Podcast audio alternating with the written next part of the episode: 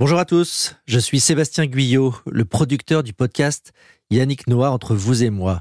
C'est un podcast européen réalisé par Xavier Joly et consacré à Yannick Noah à l'occasion du 40e anniversaire de sa victoire à Roland Garros. Pour ce dixième et dernier épisode, je vous propose de vous emmener dans les coulisses de ce documentaire sonore exceptionnel réalisé au Cameroun chez Yannick Noah. Bienvenue à Yaoundé, il est 9h28 à local, nous sommes 10 minutes en avance sur l'heure prévue. La température vient de 27 degrés Celsius. Bienvenue dans Yannick Noah, Entre vous et moi, Entre vous et moi. un podcast européen.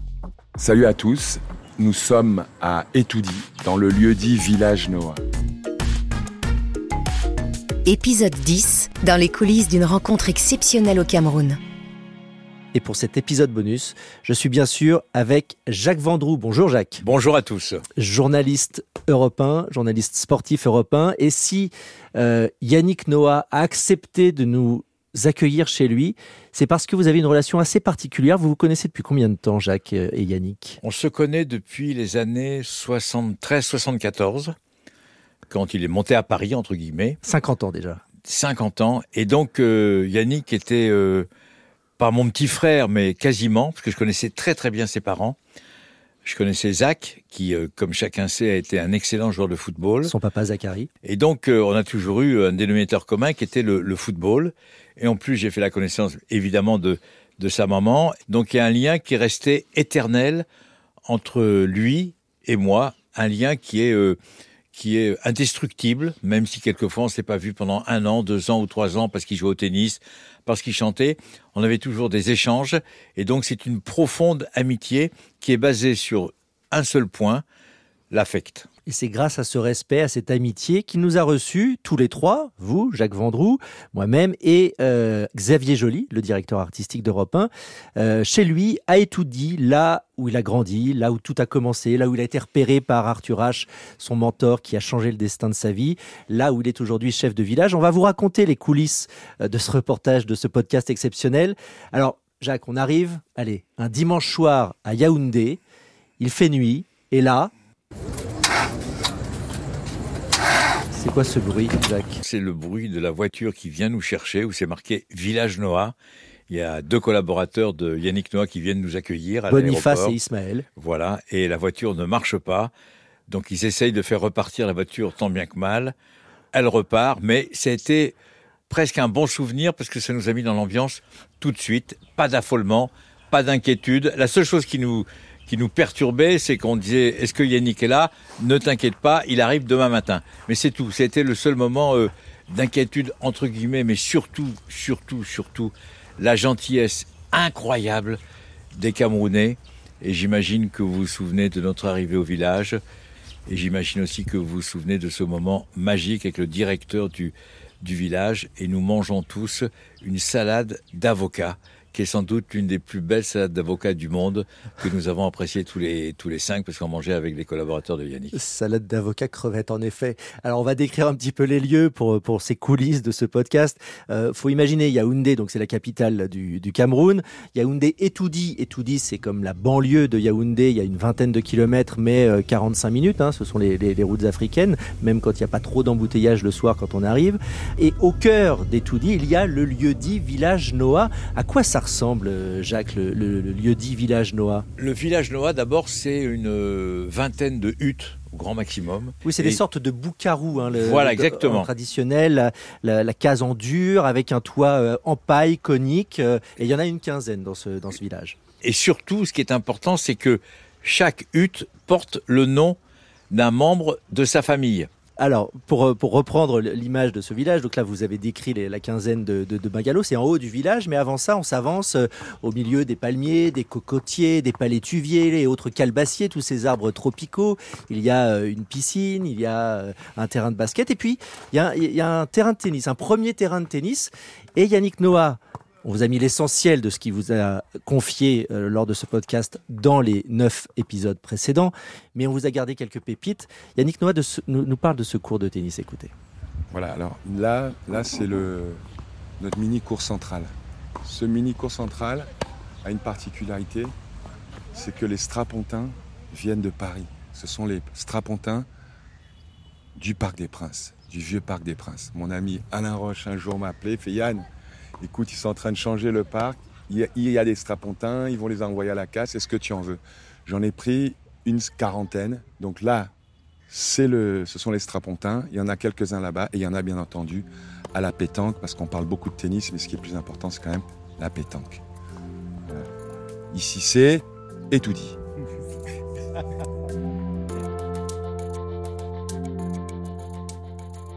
Racontez-nous, on s'est mis donc en hauteur euh, sur euh, les, la terrasse pour dominer le village Noah, la ville des Toudis, comme il le dit dans les épisodes précédents de, ce podcast. On voit au loin le palais présidentiel, etc.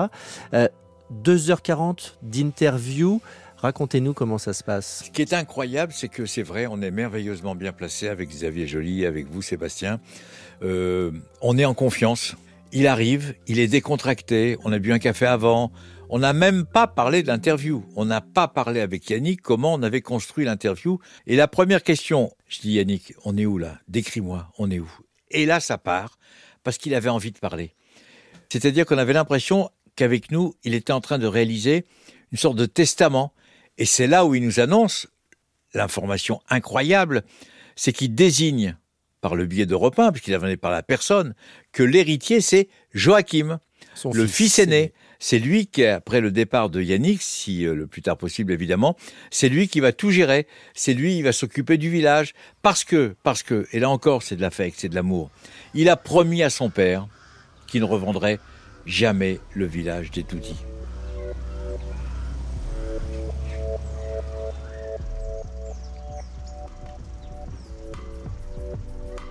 On a été dans le caveau de la famille Noah. Le grand-père, l'arrière-grand-père, le cousin, du cousin, etc. Ils sont tous là. C'était un moment très émouvant et après on a coupé le micro et on est entrés tous les trois avec lui euh, à l'intérieur du mausolée. À quoi ça ressemble? C'est un mausolée extrêmement simple, c'est-à-dire que c'est une, c'est une grande euh, pierre tombale avec les noms des, des uns et des autres. C'est, euh, il y a les portraits de tout le monde, il y a les décorations de la Légion d'honneur de l'arrière-grand-père, etc. Il y a, y a plein de souvenirs très personnels. Il nous a donné l'autorisation de rentrer et il était pendant les dix minutes où on est resté à l'intérieur de ce mausolée entre guillemets. Eh bien, on sentait qu'il était ailleurs. On sentait qu'il parlait quelque part à son père et, et à son grand-père. Et c'est la première fois. C'est la première fois qu'il qui s'ouvre. Il s'ouvre parce que je crois qu'il avait besoin d'en parler et par le biais du podcast d'Europe 1, il avait besoin aussi de laisser une trace, de laisser une sorte de, allez, si jamais il m'arrive quelque chose, vous écoutez les podcasts et je vais tout vous raconter. C'est ça l'impression que moi j'ai eue quand on a repris l'avion pour Paris.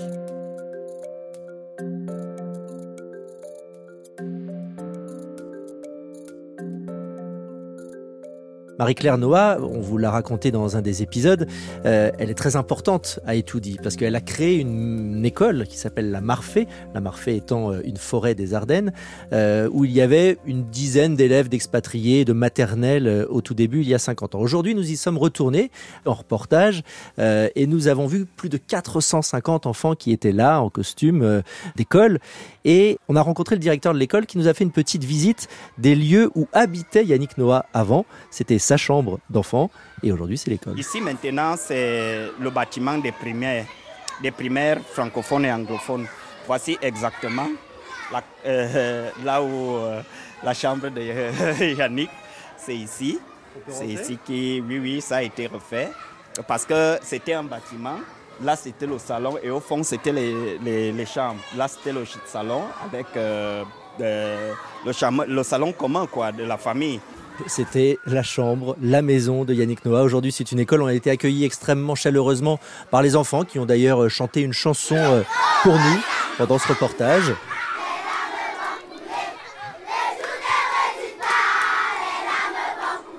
Tout ça, tout ça, tout ce qu'on a fait, c'est la suite d'une histoire d'amour qui est éternelle et qui va durer toute la vie. Et même nous, même nous, on a été bouleversés par le fait qu'il aille aussi loin dans ses rapports avec ses parents, avec ses oncles, il va au bout du film. Il ne lâche rien. Alors ce film qui se lit, qui s'écoute comme un roman passionnant, vous l'avez dans ces neuf épisodes, ses racines africaines, euh, son rapport à Arthur H. Tiens d'ailleurs, on l'a pas mis, on vous a gardé une petite pépite pour ce podcast, pour cet épisode bonus. Euh, ses premières raquettes. La première, c'est pas Arthur H. qui lui donne. La première, c'est l'actuel président du Cameroun, Paul Biya. Mes trois premières raquettes, c'est très simple. La première, c'est une Montana Junior que m'a offert euh, à l'époque. Il était Premier ministre et je jouais au tennis club de Yaoundé. Et euh, le Premier ministre venait tous les mercredis soirs faire une heure et demie de leçons avec le, champion du Cameroun qui s'appelait Gabriel Onana. Et Gabriel Onana lui, lui renvoyait les balles. Mais Gabriel, c'était l'entraîneur du club. Donc il entraînait, c'était mon, mon premier coach. Et ma première raquette, c'était celle-là. Ma deuxième, c'est m'a été offerte par euh, mon oncle Papa Jean, qui lui revenait des États-Unis et m'avait ramené une Dunlop Max Ply Junior. Et la Dunlop Max Ply, c'est une, une raquette mythique. McEnroe a joué avec, Rod Lever a joué avec. C'était, une bonne raquette. Mais je l'avais, c'était le même emballage, mais c'était en junior, plus petite, plus légère. Donc c'était ma deuxième raquette. Et cette raquette, euh, j'ai grandi. Et quand j'ai commencé à grandir, c'est-à-dire qu'à 10, 11 ans, je commençais à jouer avec des raquettes. Il fallait que je joue avec des raquettes de senior, mais j'avais pas de raquettes de senior. C'était trop cher. Et c'est là que j'ai eu ma troisième raquette, qui était une raquette Arthur H. Aide Compétition, que m'a offert Arthur. Mais celle-là, j'ai joué une semaine avec, mais je pouvais pas jouer avec. C'était, c'était trop. Il faut savoir que cette raquette, à l'époque déjà, c'était Arthur était le seul qui jouait avec. Mais cette raquette-là, c'était euh, le mois de papa et maman réunis, quoi. Je pouvais pas jouer avec une raquette à ce prix-là, quoi. Donc, je l'avais cachée sous mon matelas. J'avais joué quelques fois avec, mais je jouais pas avec, en fait.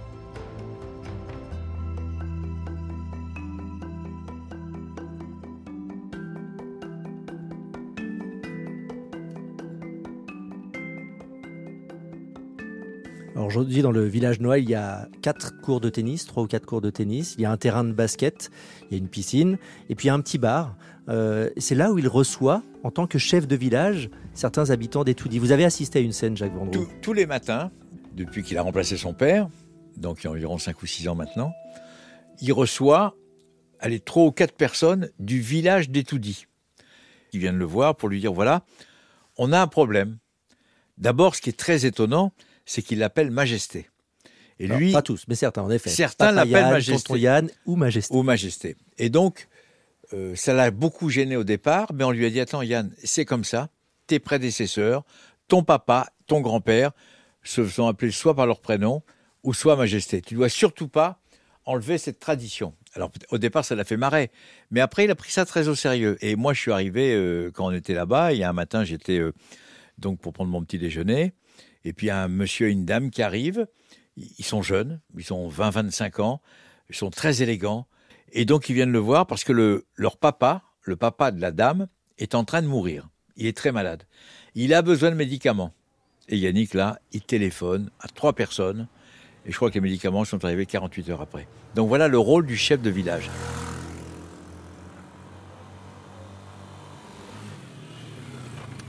On l'a vu aussi à l'œuvre en sortant du lieu-dit Village Noir, en allant dans la ville d'Etoudi euh, à bord de son 4x4. Il nous a emmenés euh, sur le terrain de football qu'il essaye de réhabiliter et là, nous avons euh, euh, vu le, contraste qu'il y avait aussi euh, entre le village Noah et le reste, c'est-à-dire que on est sur des routes qui sont des pistes ravinées par la pluie. on met une demi-heure pour faire 300 mètres tellement il y a de taxis, de motos, trois personnes dessus, avec un marché autour où il y a énormément de gens, énormément d'étals. Et puis nous parvenons jusqu'à ce terrain vague sur lequel il y avait des joueurs de foot qui n'arrivaient même pas à jouer parce qu'il y avait des déchets et pas de grillage, etc. Et là, lui est devenu président du club du Vent d'Etoudi, c'est le nom de ce club, et il essaye de le réhabiliter. Décrivez-nous cette on, scène. On est venu le voir. Il y a des jeunes qui sont venus le voir ben, à l'occasion d'une consultation le matin. Le Vent d'Etoudi est en train de mourir de sa belle mort. Plus personne ne s'en occupe. On lui demande de devenir le président d'honneur au départ. Et il fait non, non, je ne deviens pas le président d'honneur, je deviens le président tout court. Donc on fait une élection, il y a un comité directeur, il va au stade, le stade il est abandonné, il est désuet, il est dans un état épouvantable, et Yannick en tant que président a décidé de rénover ce stade. C'est une histoire qui est magnifique, on a été voir le terrain ensemble, tout le monde a quelque chose à lui demander, mais tout le monde lui demande ou le sollicite avec beaucoup de respect, comme vous l'avez dit, beaucoup de... Il n'y a pas de familiarité. Et alors on a beaucoup parlé euh, du passé, du présent et de l'avenir avec euh, Yannick Noah pendant ces deux jours de tournage. L'avenir, c'était aussi euh, Roland Garros avec les 40 ans de sa, victoire.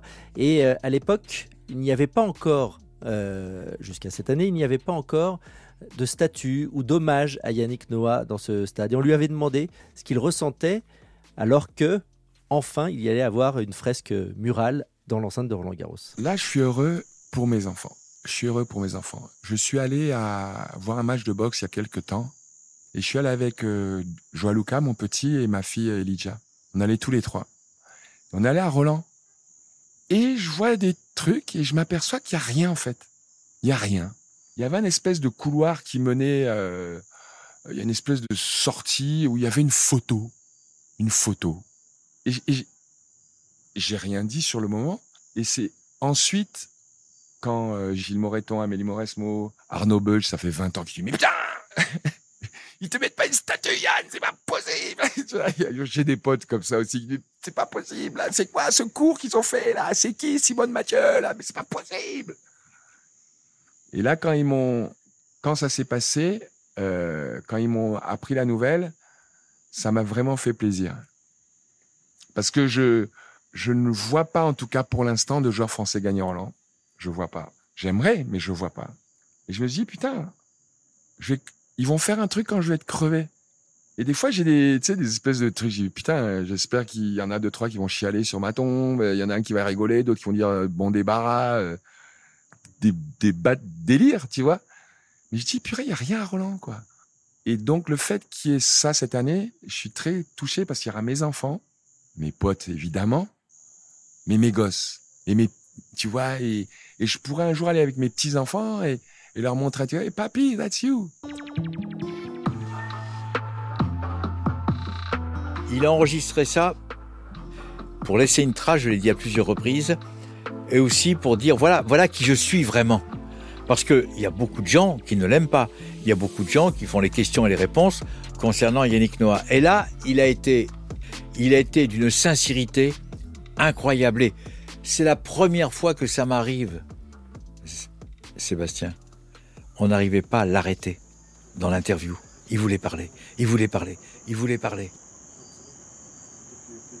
Et la nuit tombait, les grillons chantaient de plus en plus. Un grand merci donc à Yannick Noah et à toute l'équipe de son village. Seka, le directeur, bien sûr, et toute son équipe, Valérie, Charles, Ismaïl, Boniface. Merci Jacques Vendroux d'être passé dans cet épisode bonus de ce podcast Yannick Noah entre vous et moi. J'en profite Jacques pour remercier toutes celles et ceux qui ont contribué à la réalisation de cette saga, à commencer par Xavier Joly, le directeur artistique d'Europe 1, réalisateur hors pair qui a pensé l'habillage sonore qui accompagne tous ces épisodes. Merci aussi à Fanny Rascle, la directrice d'Europe 1 Studio, qui a coordonné l'ensemble du projet, Kelly Decroix pour la partie communication, Héloïse Bertil pour la diffusion, Sidonie Mangin pour le visuel de ce podcast, inspiré d'une photo Paris Match de Benjamin Auger, et bien sûr toute l'équipe patrimoine d'Europe 1 pour les archives précieuses, Sylvaine Denis, Laetitia Casanova, Benoît Muckensturm, je n'oublie pas non plus Barbara Gâteau, la voix off de ce podcast. Mettez un maximum d'étoiles et de commentaires. C'est grâce à vous que nos podcasts sont valorisés. Merci Jacques Vendroux. Merci à tous.